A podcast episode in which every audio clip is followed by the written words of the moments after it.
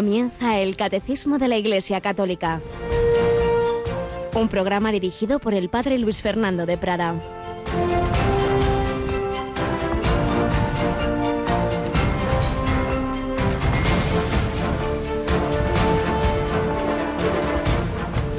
Verdad, en verdad os digo, quien guarda mi palabra no verá la muerte para siempre. Alabado sean Jesús, María y José. Muy buenos días en este jueves 7 de abril en que seguimos oyendo esas palabras de Jesús en sus diálogos, muchas veces polémicos, con aquellos judíos que no, que no sabrían, que no creían en él.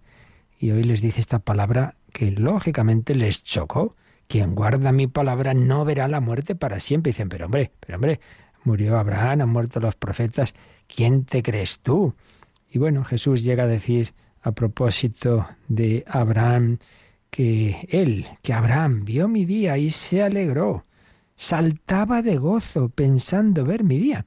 Se ve que el Señor le dio una luz a Abraham sobre esa descendencia suya en que iban a ser bendecidas todas las naciones y como en esa descendencia iba a llegar el Mesías. Sí, sí, no sabemos cómo, pero algo hay esa, una luz profética, como ha habido tantos santos en la historia de la Iglesia, ¿por qué no entonces? Saltaba de gozo ver mi día. Entonces le dicen, pero bueno, pero bueno, si tú todavía eres joven y has visto a Abraham. Y es cuando Jesús le responde, en verdad os digo, antes de que Abraham existiera, yo soy. Con lo cual, cogieron piedras para tirárselas porque decir que antes que Abraham existiera, es decir, hace unos 18 años, siglos, yo soy, era afirmar su eternidad, en definitiva, su divinidad. Y ese era el punto clave. Era y es, era y es, porque aceptar a Jesús como un gran maestro de moral, de modelo, pues eso pues es fácil, ¿no? Pero claro, aceptarlo como el fundamento de nuestra vida, nuestro principio, origen y fin, porque no es un mero hombre, sino Dios hecho carne, el verbo hecho carne, el logos, el sentido del mundo, de la existencia, el principio y el fin, en definitiva, el Dios omnipotente, pero cuya omnipotencia se manifiesta en la humildad, en la humillación, en el amor. Claro, todo eso supera, no va contra, pero sí supera nuestros esquemas racionales. Y o humildemente te abres a las sorpresas de Dios, o dices, esto no puede ser. Y es lo que pasó. Oye, esto no puede ser. Lo rechazaron, le querían apedrear también hoy. También hoy esa cristofobia en no aceptar ese amor del Dios hecho carne que nos ama desde una cruz sin dejar de ser el Todopoderoso. Pues se lo pedimos al Señor, a la Virgen, ese don de la fe intenso y esa tranquilidad y paz. Sí, sí, a todos nos llegará la muerte, pero quien crea en Jesús no verá la muerte para siempre, para siempre, porque la muerte se convierte en una puerta fea hacia un paisaje precioso. Quien lo atraviesa de la mano de Cristo, quien muere en su gracia, en su amistad, en su amor y misericordia, eternamente cantará las misericordias del Señor.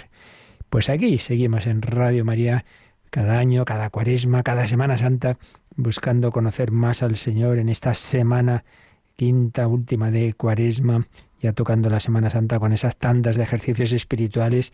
Marta Troyano, buenos días. Muy buenos días, Padre, y a nuestros oyentes está el, el, podcast que arde si entra uno, ves, madre mía, bajándose todas esas meditaciones que seguimos ofreciendo en las tres tandas nuevas de este año y en esa reposición de madrugada, pues muchas personas que no han podido oírlas a sus horas, las 11, las de la mañana, las 6 de la tarde, las 11 de la noche, las 4 de la madrugada, siempre una hora menos en Canarias, los que no han podido en directo, se las bajan de nuestro podcast. Así que seguimos animando hasta el domingo, ¿verdad? A seguir estas tandas de ejercicios. Y por cierto, mañana viernes, viernes de cuaresma. ¿Qué vamos a hacer mañana de especial? Pues mañana a las 3 de la tarde tenemos el rezo del Vía Crucis y a las 6 los ejercicios. O sea que tenemos un día completo para nuestros oyentes. Como hay una tanda de ejercicios, la del padre Juan Miguel Ferrer a las 6 de la tarde, por eso el Vía Crucis lo trasladamos a las 3 de la tarde. Pues nada, a seguir caminando.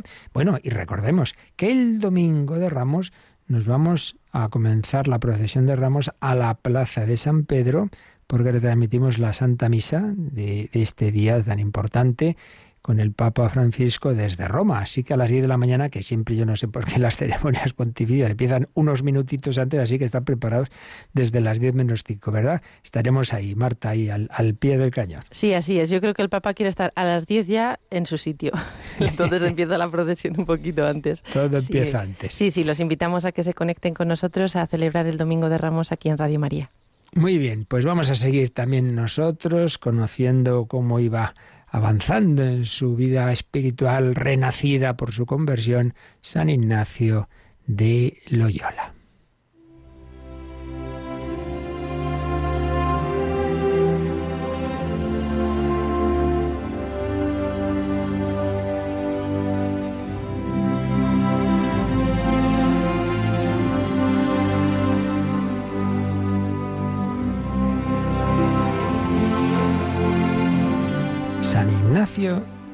Loyola. Estamos viendo cómo había llegado ya a Manresa, que había pensado quedarse poco tiempo, pero va a ser casi un año. Y ahí va a ser, por así decir, su noviciado, su, su maestro de novicios iba a ser el mismo Señor que lo iba educando. Andaba el hombre ahí bastante solo y bueno, cometía sus errores que Dios permitía, pues precisamente para formar a un gran formador después de hombres un gran maestro de espíritu, que lo iba a ser de muchísimas personas y sobre todo porque iba a Dios a iluminarle los ejercicios espirituales. Pero no corramos, estamos en que después de una primera etapa de muchas luces, de muchos consuelos, empieza una etapa de muchos cambios, una etapa en que tan pronto está en oscuridad, en tristeza, en desolación, desabrido, como de repente vuelve a la, a la paz, a la serenidad, y nos sigue contando en, esto que llamamos su autobiografía. Más en esto vino a tener muchos trabajos de escrúpulos.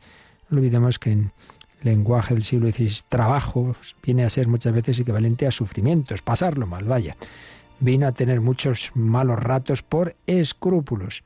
Porque, aunque la confesión general que había hecho en Montserrat, no nos olvidemos, había hecho una confesión general durante tres días ahí el hombre apuntando todo lo que recordaba de sus 30 años de vida separada de Dios. Pues aunque esa confesión general había sido con asaz, diligencia y toda por escrito, todavía le parecía a las veces que algunas cosas no había confesado.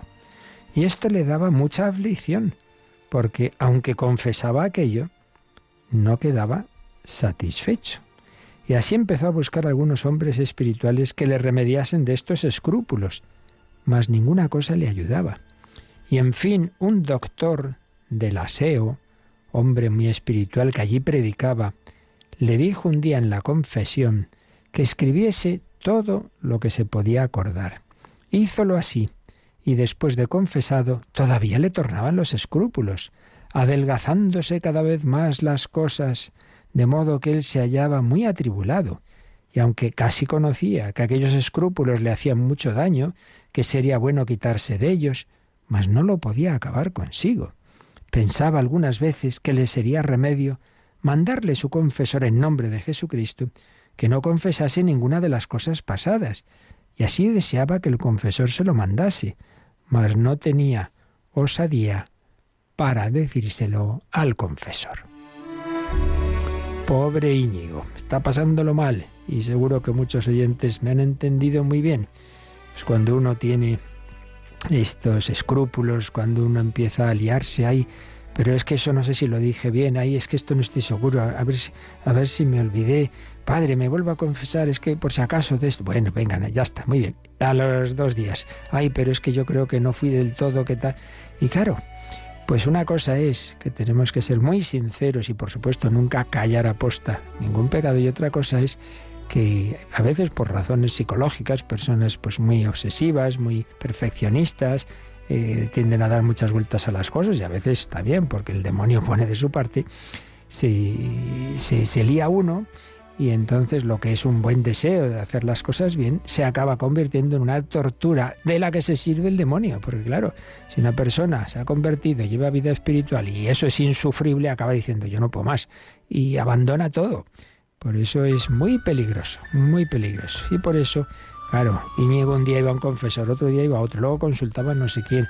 No acababa de quedarse tranquilo el pobre. Vamos a ver qué más dice. Mas, sin que él se lo dijese, sin sugerirle nada al confesor, el confesor, en efecto, vino a mandarle que no confesase ninguna cosa de las pasadas si no fuese alguna cosa tan clara. Mas como él tenía todas aquellas cosas por muy claras, no aprovechaba nada ese mandamiento y así siempre quedaba con trabajo. Claro, le dice el confesor, salvo que lo veas muy claro una cosa que, que, no la has confesado, no lo vas a decir. Pero es que, claro, con eso, pues siempre le parecía que había algo muy claro.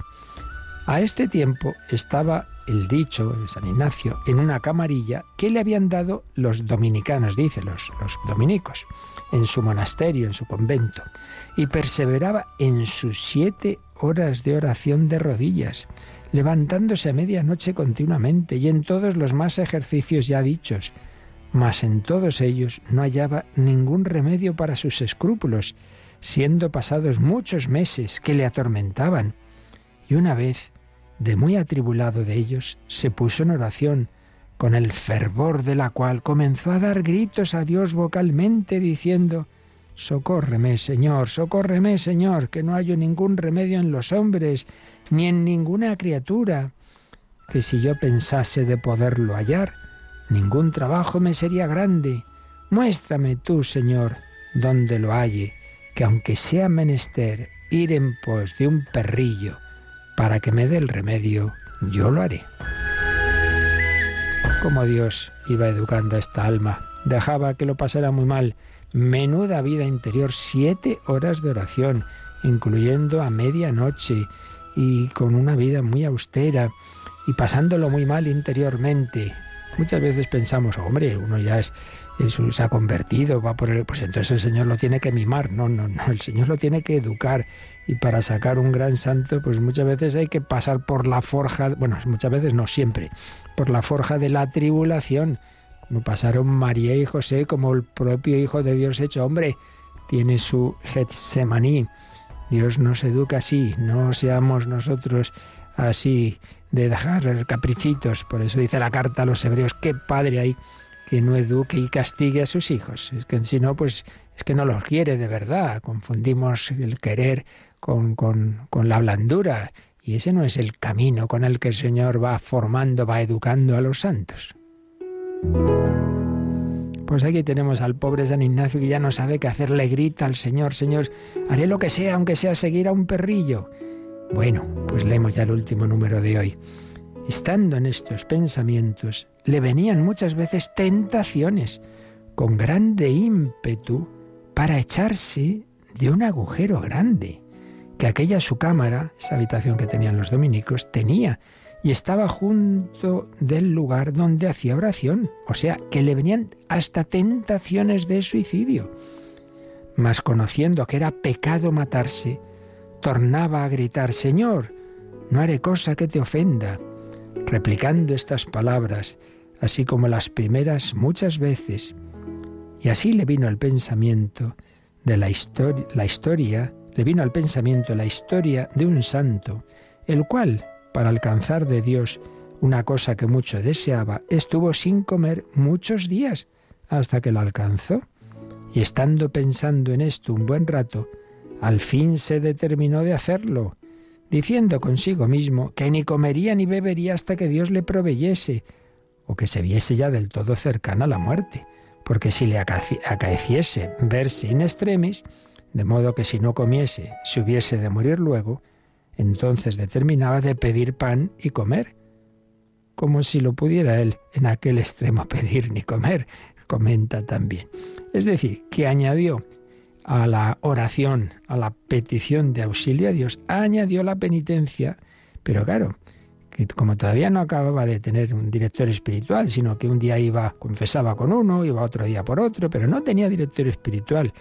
Entonces iba dando estos tumbos el pobre. Aquí es donde se ve la necesidad, sobre todo en esos momentos críticos, de alguien al que le cuentes todo y al que obedezcas. No se le ocurre mejor cosa que pasarse una semana de ayuno total Dice, bueno, si ya me veo que me muero, pediré comida. Y luego él piensa, pero qué tontería, si ya me estuviera muriendo no, no, no tendría fuerza ni para pedir. Así que ahí le dejamos al pobre Íñigo, pasándolo mal. ¿Y cómo acabó esto? Pues habrá que esperar al próximo día. Pero de momento saquemos estas enseñanzas. Primero, que no tenemos que extrañarnos de que uno puede llevar una vida espiritual verdadera y sin embargo tener estas oscuridades, estas tentaciones, incluso de suicidio. Señor, por favor, llévame ya. Pues cuántas veces nos pueden venir en momentos difíciles de la vida. Yo siempre me lo habéis oído. Recuerdo que no pedimos no tener tentaciones, sino no nos dejes caer en la tentación. No te asustes, es que te vengan tentaciones de desánimo, de desesperanza, dudas de fe, malos pensamientos, juicios, pensamientos impuros, todo puede ocurrir. Venirnos vienen. Pues sí, nos vienen. El Señor tuvo tentaciones, los santos las han tenido, pues tú y yo también. No asustarnos, no asustarnos. Pedir gracia ayuda al Señor, saber que es para nuestro bien, que todo está en sus manos, que Dios permite esas agitaciones, esas tentaciones, hasta de suicidio las permite, pero si tú oras y, y, lo que decíamos que en ese momento aún le faltaba a San Ignacio. Tienes tu buen confesor fijo, tu ojalá director espiritual, al que le cuentas, al que le consultas, tranquilo, que todo eso acabará bien llegará a buen puerto, como fue en el caso de San Ignacio. Todos estos malos ratos le vinieron, pero que muy bien, para luego entender a los demás, para luego ser un gran maestro de espíritu. Pues a él le pediremos también su intercesión para que todo lo que en la divina providencia permita en nuestra vida, luces y sombras, oscuridades, tribulaciones, etcétera, todo nos lleve al fin para el que hemos sido creados, la unión con Dios, es decir, la santidad.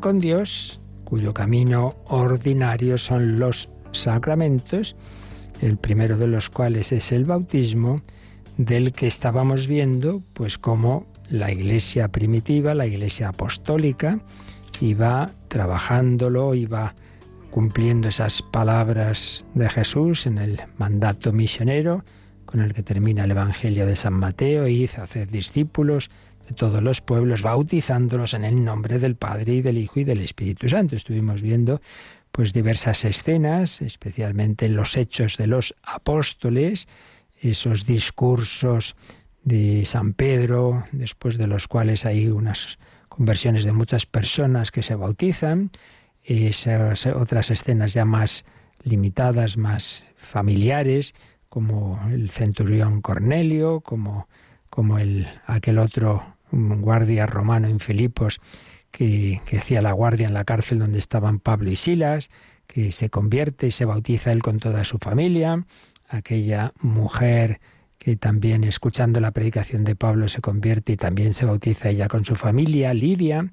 También veíamos algunos textos de las cartas de San Pablo, donde él insiste en que por el bautismo el creyente se une a Cristo y se une a su misterio pascual, es decir, es sepultado y muerto y resucita con él. ¿En qué sentido? Pues en el sentido de que así como en el bautismo Jesús mm, bajó a las aguas del Jordán y salió de ellas y se vio esa teofanía de la Santísima Trinidad, también por el bautismo el creyente baja a las aguas de la muerte en el sentido de que lo que es el pecado, pecado original u otros posibles pecados, son borrados, son purificados. El cristiano muere al pecado por el bautismo y resucita en el sentido de que recibe la vida divina, la participación de la vida divina que llamamos la gracia de Dios. Y ese es un proceso que está llamado a profundizarse cada vez más a lo largo de la vida cristiana hasta llegar al momento cumbre en el que la muerte no solo será muerte espiritual al pecado, sino muerte a esta vida para entrar en la gloria eterna. Si uno ha ido realizando ese proceso con total fidelidad a la gracia de Dios, de manera que al momento de la muerte ya no quedan ni siquiera las consecuencias, los restos del pecado, eh, pues entonces ya pasa directamente a la gloria de Dios. Si aún quedan, pues hay que acabarlas de purificar en la purificación ultraterrena que llamamos purgatorio, precisamente. Así que bautismo, bautismo que nos sumerge en la Santísima Trinidad, se repite esa voz que el Padre decía de su Hijo, este es mi Hijo muy amado, en cada bautismo, pues el Padre dice, este es mi Hijo, mi hija muy amado, Hijo en el Hijo. Ve a cada niño o adulto bautizado a través de, su Hijo, ve en él a su Hijo Jesucristo, porque el Espíritu Santo nos incorpora a Cristo, entonces somos hijos en el Hijo. Y llenos de ese Espíritu Santo, incorporados a Jesús, entramos en la Santísima Trinidad. Unión con Cristo, unión con la Santísima Trinidad, unión con el misterio pascual y también, como todos recibimos ese bautismo, formamos un solo cuerpo. Ahí nos quedábamos ayer hablando de ese cuerpo místico, de esa familia, porque el Señor no ha querido un mero hilo directo, individualista con cada uno, como, ¿Cuál fue el primer grupo cristiano? Pues el de los apóstoles con Jesús. No es que el lunes Jesús estaba con Pedro, el martes con Andrés, el miércoles. No, no. Los, los doce iban con él. Compartían la vida con él y al compartirla con él la compartían entre ellos, con lo bueno y con lo malo.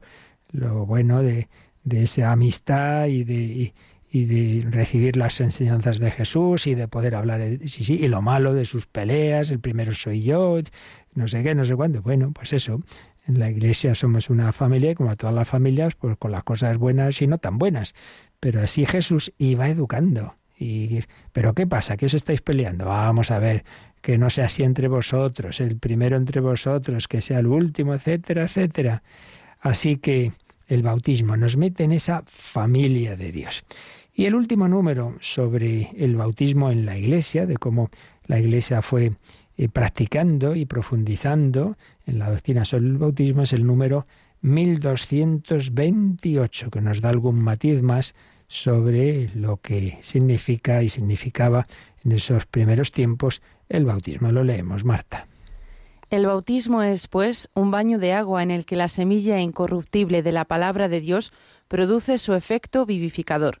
San Agustín dirá del bautismo, se une la palabra a la materia y se hace el sacramento. Y aquí pues claro, si os acordáis, cuando en la sección anterior de esta parte segunda del catecismo hablamos de los sacramentos en general, decíamos que en ellos se une siempre la palabra de Dios, la palabra es fundamental, pero con algo material, palabra y un signo material, un signo que en el bautismo es el agua, en, en la Eucaristía es el pan y el vino, en otros sacramentos son distintos aceites, ¿verdad? El, santo crisma, el óleo de los catecúmenos, el óleo de los enfermos. En el matrimonio son las personas del varón y de la mujer. El sacerdocio, pues ese, ese, ese varón al que se le imponen las manos. Hay elementos materiales, porque no somos espíritus puros y Dios se adapta a nuestra forma de ser. El verbo se ha hecho carne, pues también la palabra, la palabra de Dios se encarna en una serie de gestos y de elementos materiales. Entonces, la palabra produce su efecto uniéndose a la materia. Esto en los términos eh, de teología escolástica que aparecen en diversos documentos es materia y forma. La materia en sí misma necesita que se le dé el sentido, porque el agua puede servir para regar, para beber, para muchas cosas, y también, y también unida a la palabra, para ser instrumento de la gracia de Dios. Y es de lo que se trata aquí. El bautismo es un baño de agua en el que la semilla incorruptible de la palabra de Dios produce su efecto vivificador. Recordemos esos dos efectos particulares del, del, bautismo, uno, purificar. Terminábamos ayer leyendo un, texto de, San Pablo en 1 Corintios 6, 11, donde habla de, de, tres verbos, ¿no? Purificar, santificar y justificar. Pues bien, purificar y justificar hacen alusión a ese aspecto de, de limpiar del pecado original y de los demás pecados que uno pueda tener cuando se bautiza y luego santificar, en cambio, tiene esa dimensión de elevación, de, darnos la participación de la vida del único santo, que es Dios nuestro Señor, divinizarnos, vaya, divinizarnos. Y aquí vienen dos citas, una de la primera carta de San Pedro, que vamos a, aunque es la cita directa es el 1.23, pero vamos a, a cogerlo desde algunos versículos antes.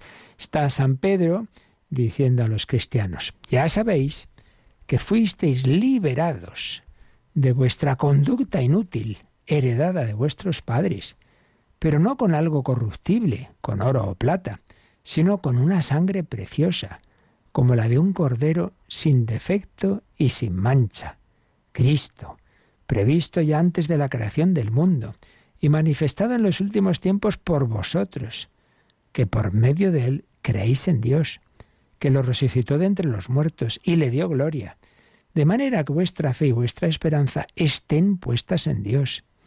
Ya que habéis purificado vuestras almas por la obediencia a la verdad, hasta amaros unos a otros como hermanos, amaos de corazón unos a otros con una entrega total, pues habéis sido regenerados, pero no a partir de una semilla corruptible, sino de algo incorruptible, mediante la palabra de Dios viva y permanente. Este es el versículo clave. Habéis sido regenerados, regenerados, habéis renacido, pero no a partir de una semilla corruptible, no es una regeneración porque has tomado no sé qué pastillita, no, no una semilla corruptible, sino algo incorruptible mediante la palabra de Dios viva y permanente. Pero la verdad es que todo el párrafo es una maravilla. ¿eh? apliquémoslo a nosotros. También el Señor nos lo dice, mira, tú estás, eh, eh, ¿qué has heredado? Pues le dice a esos cristianos que se habían convertido, les dice, habéis sido liberados, liberados, la verdad os hará libres, liberados de vuestra conducta inútil heredada de vuestros padres. Está dirigiéndose a paganos y cuál era su estilo de vida. Pues nada, aquí en esta vida, pues esa conducta inútil en búsqueda del poder, del placer, del poseer, porque no hay más que esta vida aquí, hacer lo que se pueda y, sálvese quien pueda. No, hombre, no. Habéis sido liberados de esa conducta inútil. Pero no habéis sido liberados, no habéis sido rescatados de como un, un esclavo al que se le da la libertad pagando un dinero. No, no. Dice, no habéis sido liberados con oro o plata, sino con una sangre preciosa cada uno de nosotros somos unos salvados, unos rescatados, unos redimidos a precio de sangre. Por tanto, tantas personas con esa baja autoestima, yo no valgo para nadie, vales el precio de la sangre de Cristo. Eres un tesoro para el corazón de Dios, sangre preciosa como la de un cordero, sin defecto y sin mancha, Cristo. Sí, sí, Él ha querido, Él ha querido comprarte a precio de sangre.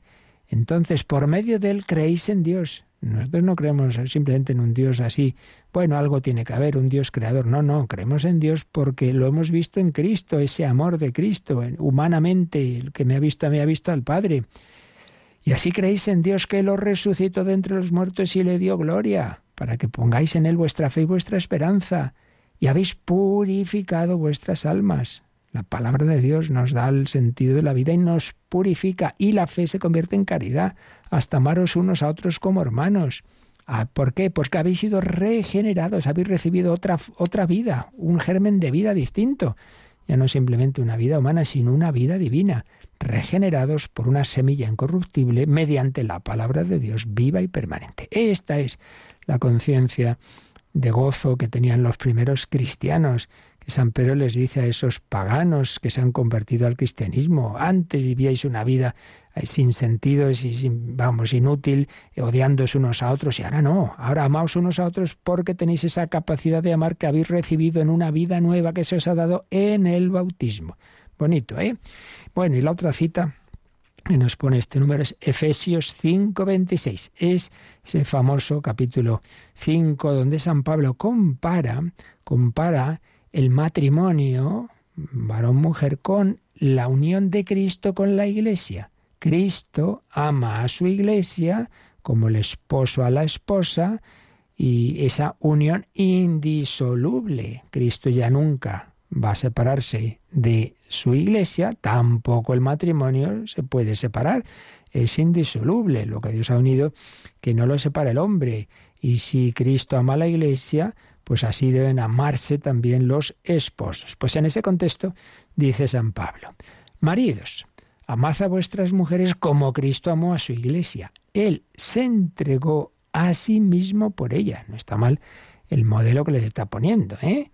eh ¿Qué es eso de tener a la mujer como esclava? En, el, en el rito de matrimonial que tenían los cristianos en España, el rito hispano-mozárabe, se terminaba diciendo, oye, que te he dado compañera, no esclava. Algunos se creen que han descubierto en el siglo XXI esto de la igualdad de la mujer, etcétera, pero no, no, está, está en el Nuevo Testamento. Él se entregó a sí mismo por ella, entrégate por ella. Jesucristo se ha entregado por la Iglesia para consagrarla, purificándola con el baño del agua y la palabra y para presentársela gloriosa, sin mancha, ni arruga, ni nada semejante, sino santa e inmaculada. Es decir, Cristo se ha desposado con la Iglesia, entonces está poniendo ese modelo a los maridos, pero ahora lo que nos fijamos es que aquí hay una alusión clarísima al bautismo. Cristo se ha entregado a sí mismo por la Iglesia para consagrarla, purificándola. De nuevo los dos aspectos positivo y negativo. Negativo en el sentido de purificar de lo malo, purificar del pecado, y positivo en el sentido de elevar al nivel de Dios, consagrar, a hacer santo. Consagras una copa, la convierte, porque va a ser un cáliz, ya solo es para, para usos sagrados, pues también el cristiano ha sido consagrado por el bautismo. ¿Cómo? Con el baño del agua y la palabra. De nuevo, el elemento material, el agua y la palabra, a través de la cual esa agua recibe una capacidad de transmitir la gracia de Dios, purificándola con el baño del agua y la palabra.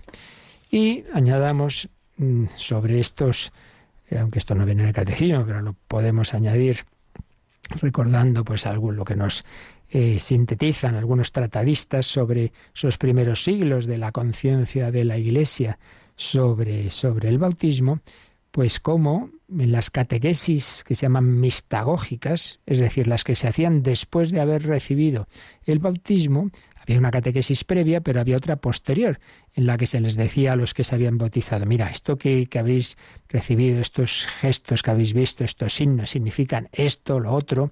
Entonces, y se ve pues en esas catequesis estos elementos ¿no? que hemos ido viendo. El bautismo es muerte al pecado, es participación en la muerte y resurrección de Cristo, es nueva creación, es iluminación, es la historia de la salvación que Dios ha hecho en la humanidad, pues aplicada a cada hombre, es sello, sello definitivo del ser cristiano. Vemos también en esos primeros siglos que desde el principio la Iglesia vio que había como tres bautismos. El general, el que Dios en principio tiene como, como el camino ordinario, es el del agua, pero también estaba el de sangre, es decir, aquellos que iban a bautizarse y antes de ello pues eran, eran detenidos, eran eh, mm, perseguidos por el imperio romano, y luego el bautismo de deseo, el bautismo de deseo, aquellos que, querían bautizarse, pero había ocurrido algo que lo hizo, no, no pudo cumplirse el deseo material, pero sí tenían el deseo, el deseo de, hacerlo. Siempre estuvo eso presente. También vemos en esos primeros siglos dos formas eh, en que se hacía, dos formas materiales, inmersión e infusión inmersión, meterse por completo en el agua, que es la primera forma en que se hizo, pero también echar el agua encima, como solemos hacer habitualmente hoy, que también hoy hay la inmersión, en inmersión e infusión. También desde los principios tenemos datos del bautizo de los niños. Por ejemplo, Tertuliano hace alusión a esa práctica de la Iglesia. Eh, a él no le gustaba, pero precisamente que este no acabó muy bien, acabó el hombre con algunas posturas heréticas, pero a lo que nos interesa es que, pues sí, el, testimonio que así se hacía en la Iglesia. Luego, siglos cuarto y quinto, pues se va demorando muchas veces el, bautismo infantil, pero porque eh, muchos decían, bueno, mejor voy esperando, porque si es que si no, pues bueno, eh, si yo caigo, llevo una vida más de pecado y tal y que cual, pues luego me bautizo y, y así ya se me quita todo lo anterior. Y en cambio, si, si me bautizo ya y luego caigo, más difícil. Bueno, todo esto fueron momentos eh, en, que, en que entró esa costumbre y luego ya se superó. Y luego están las controversias bautismales a partir del siglo III. Por ejemplo, eh, para los africanos, mm, muchos de ellos decían que el bautismo administrado por los herejes no era válido. Y la Iglesia dijo que eso no es verdad, que, aunque si se bautiza con la intención de, y con las palabras, ¿no? De te bautizo en nombre del Padre y del Hijo y del Espíritu Santo, en el nombre de la Trinidad, aunque el que bautice tenga errores en otros campos, da igual que el bautismo en sí mismo tiene una eficacia, eh, aunque el, que lo bautice tenga algunos errores o sea un ministro pecador, sea un mal sacerdote, bueno, pues, pues peor para él. Pero eso no impide aquello que ya veíamos de la eficacia ex opere operato, es decir, Dios actúa, Dios actúa a pesar de, esas, de esos pecados o errores del ministro. Bueno, seguiremos enseguida mm, recordando algunos de estos datos, pero vamos a quedarnos ya un momento dando gracias al Señor. Tú, Señor, pues enseguida me has querido unir a ti, me has sumergido en las aguas vivas de tu amor, he entrado en la Santísima Trinidad, me has metido tú ahí, me has purificado, me has elevado, me has dado un nuevo ser, esa agua viva que le prometiste a la samaritana.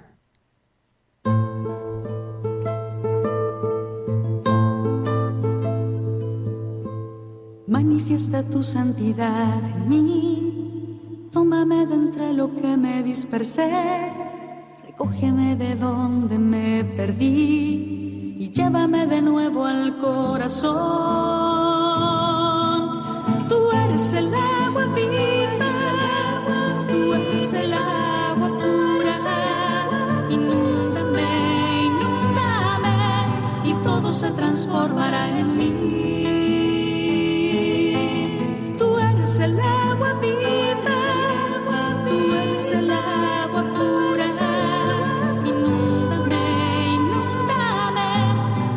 se transformará en mí. Mi tierra se abrirá a tu lluvia, mis rocas ya no harán daño a nadie, mis montes se harán camino para todos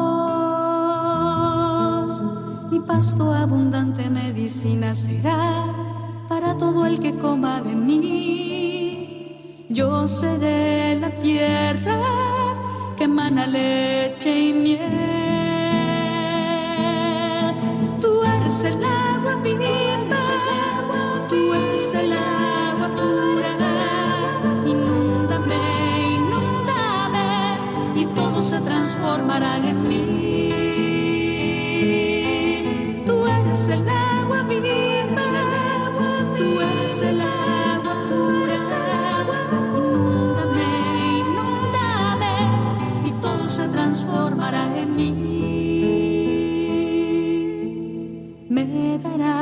Unas entrañas nuevas, mis rocas ya no harán daño a nadie, solo acariciarás Fúndeme tu espíritu, Señor, y haz que se encariñe conmigo, que quiere ser morada en mí y así tenga sabor a ti.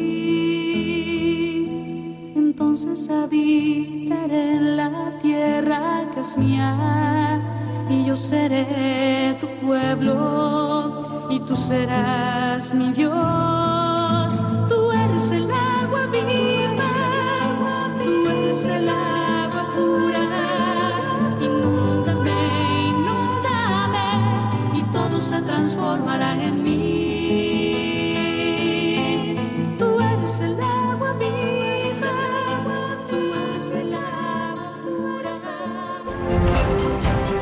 Conoce la doctrina católica.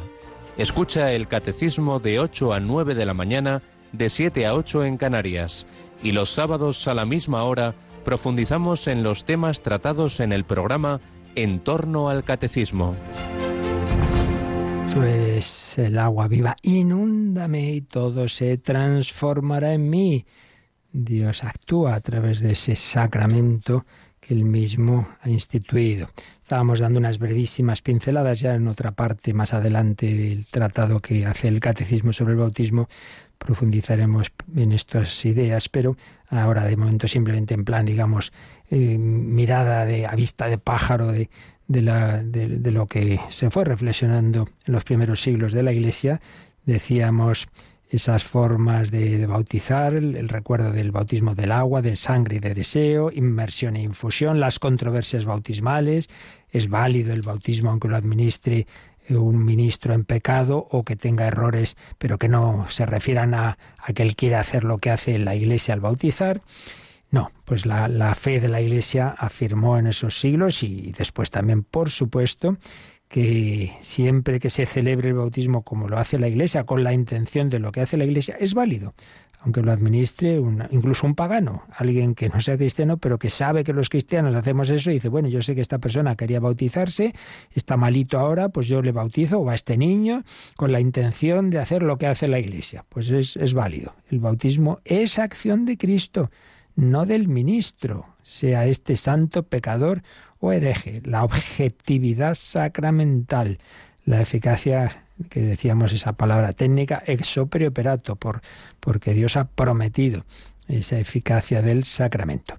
Y nos quedamos en el siglo V, donde está el pelagianismo, Pelagio y los suyos negaban el pecado original, entonces decían que los niños no necesitan del bautismo, como no hay pecado original y no han, todavía no tienen edad para hacer otros pecados, el hombre es naturalmente bueno, esto es muy actual también.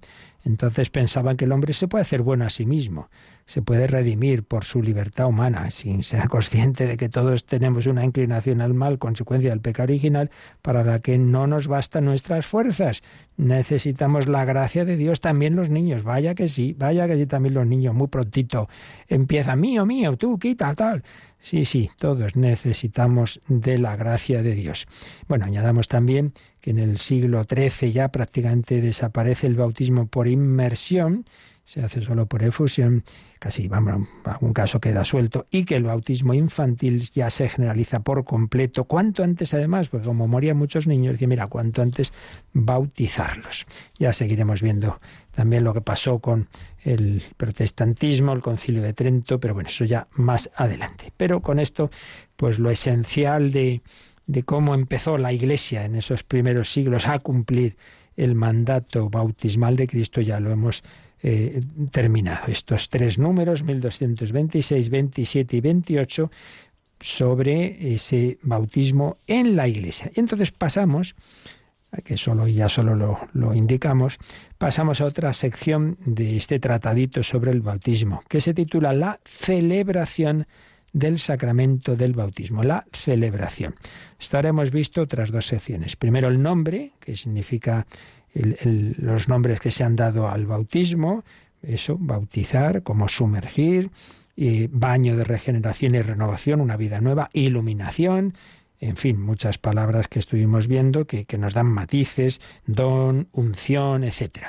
Luego, el bautismo en la historia y economía de la salvación, prefigurado en el Antiguo Testamento, anunciado por Cristo, la imagen y la escena del bautismo de Cristo en el Jordán y esto que acabamos de ver del bautismo en la Iglesia, ya en la historia inicial de la Iglesia. Y pasamos a una sección de tipo más litúrgico. Hasta ahora lo que hemos visto es más teológico y luego volveremos también a otra, otra sección más de teología de profundizar ¿no? en, los fundamentos teológicos del bautismo, pero ahora vamos a entrar en una sección que es más de cómo se realiza la celebración, qué, qué partes tiene ese rito, esa celebración del bautismo. Y para ello hay un primer apartadito que sitúa el bautismo en el, en el contexto más amplio de la iniciación cristiana. la iniciación, cómo uno se va iniciando. Ya dijimos algo de qué es eso de la iniciación, pero aquí hay unos números en letra pequeña, la mayoría, porque bueno, no es tan importante esto, pero bueno, recordaremos eh, cómo se, algo de la historia de la iniciación y cómo hoy día eh, se, se, plantea el ir entrando en, en la vida cristiana y eclesial, la iniciación cristiana. Después, la mistagogía de la celebración. Eso de mistagogía es un catequesis sobre los ritos, sobre los gestos que se han hecho en una liturgia, en un sacramento. Mistagogía de la celebración. Pues iremos viendo todas esas partes de, la celebración del bautismo y nos viene muy bien para que cuando asistamos o participemos directamente en un bautismo, pues tengamos más claro lo que significa cada uno de esos ritos. Bueno, pues por lo menos, Marta, vamos a leer el primer número de este primer apartado de la celebración del sacramento de bautismo, que es el contexto, el contexto de la iniciación cristiana, que nos dice el 1229. Desde los tiempos apostólicos, para llegar a ser cristiano, se sigue un camino y una iniciación que consta de varias etapas.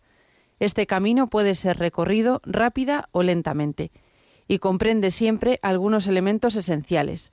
El anuncio de la palabra, la acogida del Evangelio que lleva a la conversión, la profesión de fe, el bautismo, la efusión del Espíritu Santo, el acceso a la comunión eucarística. Así pues, en este número, que es el único así de letra normal, porque luego ya vienen otros en letra más pequeña, como diciendo, bueno, es un complemento no tan esencial, aquí pues lo importante es esto, ¿no? Que el entrar, el entrar en la iglesia, y el entrar en, en, esa comunión con Cristo, pues claro, como todo lo que cuando uno entra en algo importante no es, ala, eh, aquí llego, aquí me, ya estoy. No, no, no, hay que hacer las cosas con seriedad. Entonces, ese llegar a ser cristiano, eh, desde los primeros tiempos apostólicos, pues siempre ha habido un camino y una iniciación con varias etapas. Esto, pues ha tenido y tiene, pues, pues, pues sus, modalidades, épocas en que se ha insistido más en un aspecto, en otro, sí, pero este número sí que nos dice que se haya hecho más rápida o más lentamente.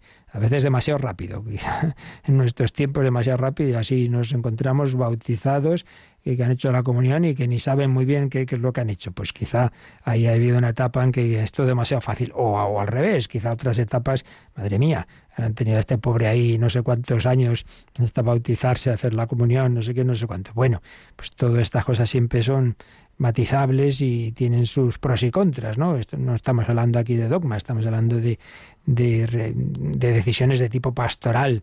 Pero en cualquier caso, nos dice este número, que con más o menos etapas, siempre, siempre en el proceso de iniciación ha habido y hay estos elementos. El anuncio de la palabra. Claro, tú llega una persona, un no cristiano, estamos hablando ahora de adultos, porque cuando es el niño es los padres o responsables de ese niño, en nombre suyo.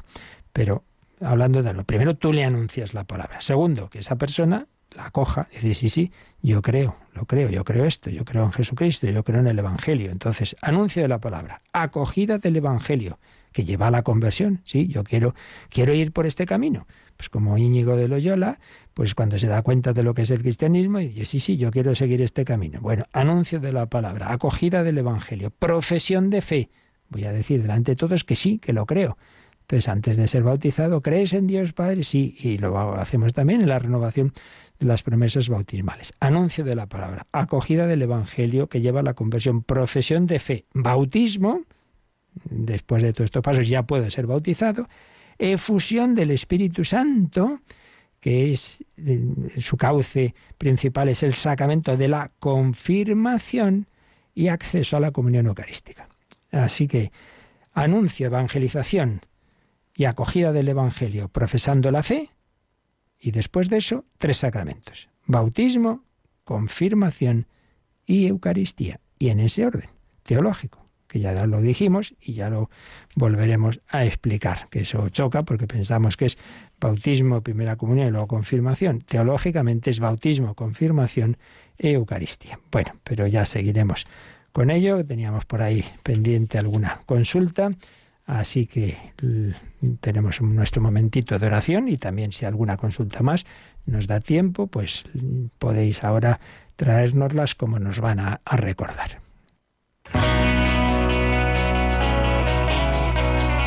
Participa en el programa con tus preguntas y dudas. Llama al 91005 9419. 91005 9419.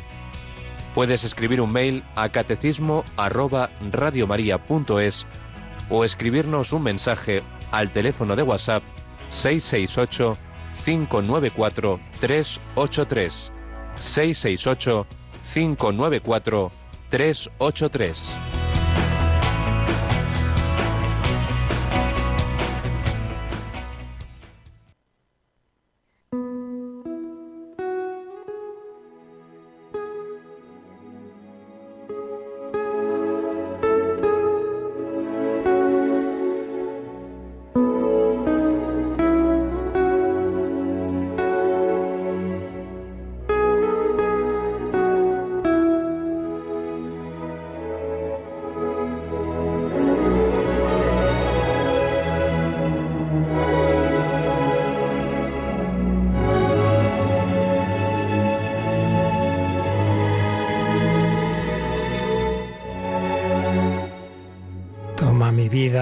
nuevo, yo quiero ser un vaso nuevo. Teníamos un correo de José Carlos con dos preguntas. La más rápida y fácil dice, ¿dónde se encuentran actualmente los evangelios que escuchamos en la Santa Misa?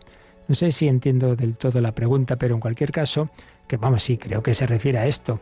Vamos a ver, en, en los tiempos fuertes, como es la cuaresma, no se hace una lectura continua de, bueno, cogemos Mateo y cada día un trocito, no, sino que la liturgia escoge eh, una serie de lecturas pues que nos van preparando pues eh, la cuaresma, pues primero las lecturas más relativas a la, a la conversión, eh, los domingos, pues ya sabemos, el primero las tentaciones de Jesús, segundo la transfiguración, etcétera, y estos últimos días, pues esas esos diálogos de Jesús con aquellos que no creían en Él, pero bueno, que ahí va anunciándoles el misterio de, su persona y todo ello nos va preparando a la pasión.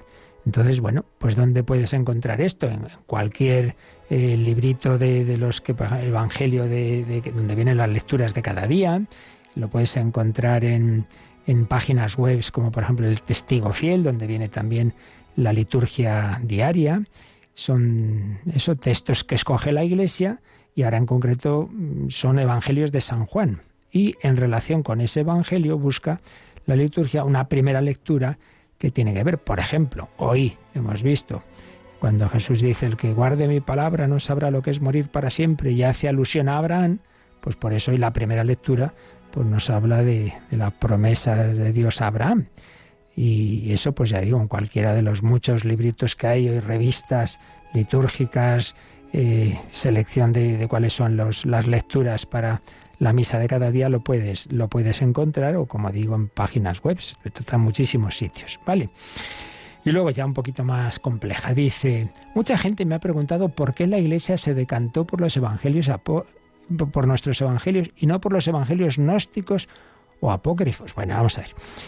Bueno, dos cosas. Primero, antes de, responder yo, recuerdo que en Radio María tenemos programas de Biblia, con expertos en Biblia, y estos temas ahí se han tratado. Por eso, siempre que queráis algo así especial de tipo el bíblico, pues yo os aconsejo que vayáis a los especialistas. Por ejemplo, Hagamos viva la palabra, ahí se ha tratado este tema, en este programa que dirige un laico, Adolfo Galán y siempre es aconsejable entrar en nuestro podcast y buscar ahí los temas, ¿no? Eso lo digo ya un poco en general. Y también cuando empecé yo a explicar el catecismo, claro, al principio de todo viene la parte de, la Biblia. Entonces, claro, en estas preguntas del final de cada catequesis no podemos volver a explicar todo, ¿verdad? Lo que, lo que se ha dicho antes. Dicho eso, así, brevemente. Primero y principal, lo hemos repetido muchas veces. Lo que Jesús manda a los apóstoles no es id y escribir libros y evangelios, no, id y predicad. Lo primero que hace la Iglesia es vivir y anunciar oralmente y celebrar, y eso es lo que llamamos la tradición. Primero existe la Iglesia, primero existe la tradición oral, la celebración. Y Eso que se está anunciando y predicando por los apóstoles y sus colaboradores poco a poco a lo largo de ese siglo I, lo esencial se va poniendo por escrito. Entonces es muy sencilla la respuesta a lo que dices. La propia Iglesia, que es la que empieza a anunciar lo que ha recibido de Cristo, es la que sabe muy bien ¿Cuáles de esos libros son los que recogen lo que verdaderamente han anunciado, han predicado, han celebrado los apóstoles y sus colaboradores? Y que, en cambio, otros libros que fueron surgiendo bastante después, y oye, ¿y esto quién lo ha escrito? ¿Esto de dónde ha salido? ¿Esto, esto es de un apóstol? Sí, dice que. ¿Cómo que dice? ¿Pero de dónde? Son, entonces, apócrifo, que significa esa palabra ocultar, cubrir, es algo oculto, algo oculto. Eran entonces libros de sectas, de em, libros de origen dudoso, cuya autenticidad mm, nunca se, aceptó, digamos, por el común de, de, las iglesias. Y tienen como características, dicen los especialistas, la fantasía, la poca preocupación por la verdad histórica, se, se redactan, así como los evangelios nuestros, empiezan ya los primeros el, núcleo de los evangelios. Los especialistas cada vez están más convencidos de, que somos los, el núcleo es ya muy inicial. Vamos, a los poquitos años de la resurrección del Señor, por el año 40, empieza ya el núcleo del relato de la pasión, de la resurrección, y en cualquier caso en esos entre el 40 y el 70, luego el de San Juan quizá un poco más tarde, mientras que los evangelios apócrifos y gnósticos nos vamos ya al siglo siguiente, hasta el siglo IV. Claro, y luego, ¿quién los escriben? ¿Los escriben apóstoles como Mateo y como San Juan? O, discípulos directos de los apóstoles como San Marcos con San Pedro y San Lucas con San Pablo? Pues no, pues no. Y su origen está, sobre todo en los evangelios gnósticos, en el sincretismo religioso que favorecían, explica el, profesor expertísimo en esto, José Miguel García, favorecido por políticas imperialistas, ¿no? Eh, tradiciones misteriosas, que se hacen remontar a los dioses, es decir, se entra en cosas ocultas, aquí somos unos, unos pocos, ¿no? Aquí los que sabemos realmente, esto es una tentación siempre, ¿no? Los selectos, los iniciados, los gnósticos, pues eso, y sabemos la verdad, ¿no? Al pueblo se le han contado otras cosas, pero bueno, pero bueno, ¿de dónde sale todo esto? Pues ya digo, de, de, personas que no, que no están en esa, en esa, que no son de los apóstoles ni de sus colaboradores, y que repito, es la Iglesia la que mm, desde el primer momento ha anunciado, los apóstoles y sus colaboradores, ha anunciado oralmente y luego ha ido poniendo por escrito, pues es lógico, la Iglesia es la que sabe, oye, Aquí, ¿qué es lo que tiene fuentes seguras? Pues sabemos de dónde viene esto. Hay testimonios desde muy del principio. Mientras que estos otros libros que han ido apareciendo, sean los de tipo gnósticos, sean del ambiente judeocristiano, evangelios que responden a la curiosidad popular, entonces escriben cosas que habrá pasado en la, en la, en la vida oculta. Entonces ese niño Jesús empieza a imaginar esos milagritos que hacía con los niños con los que jugaba. Bueno, bueno, bueno. Entonces yo creo que no tiene el tema mucha duda. ¿Por qué la iglesia cogió unos y no otros? Pues hombre, pues porque unos teníamos claro de dónde venían y cómo reflejaban lo que se anunció desde el primer momento, desde Pentecostés, y otros, en cambio, pues es la imaginación de posterior y en, algunos casos sin mala voluntad, simplemente pues eso, vamos a ver como un poquito un pequeño cuento, que se juntan cosas que están en los evangelios con otras que se imaginan, y en otros casos, en cambio, que vienen de grupos sectarios y de, ideologías que, que, de tipo pues esto gnóstico, es decir, que mezclan todo, el sincretismo religioso tremendo. Y bueno, había una pregunta sobre la lectura de ayer cuando los que discuten con Jesús dicen, nosotros no somos hijos de prostitutas, tenemos un solo Padre, Dios. ¿A qué se refiere? No, pues simplemente cuando Jesús les dice, si Dios fuera vuestro Padre, a mí me aceptaríais, porque yo vengo de Dios. Entonces se sienten como que les está diciendo, no sois hijos de Dios, sois hijos de, Hay una palabra griega que se puede traducir prostitución, fornicación. Bueno, pues eso, simplemente es que nosotros somos legítimos, ¿eh? que somos hijos de Dios, no, no tiene más, más historia, sino que es se sienten como atacados, como que, que, al no creer en Jesús, pues se siente que Jesús les está diciendo, a saber, eh, vuestra afiliación no es de Dios, es, pero no tiene más, más cuestión. Bueno, hay más preguntas, pero se nos ha acabado el tiempo, así que ya seguiremos cuando Dios nos lo permita. La bendición de Dios Todopoderoso, Padre, Hijo y Espíritu Santo, descienda sobre vosotros. Alabado sea Jesucristo.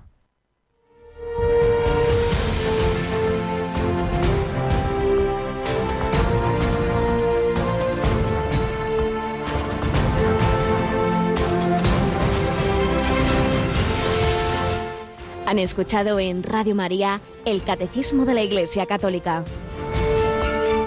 Un programa dirigido por el Padre Luis Fernando de Prada.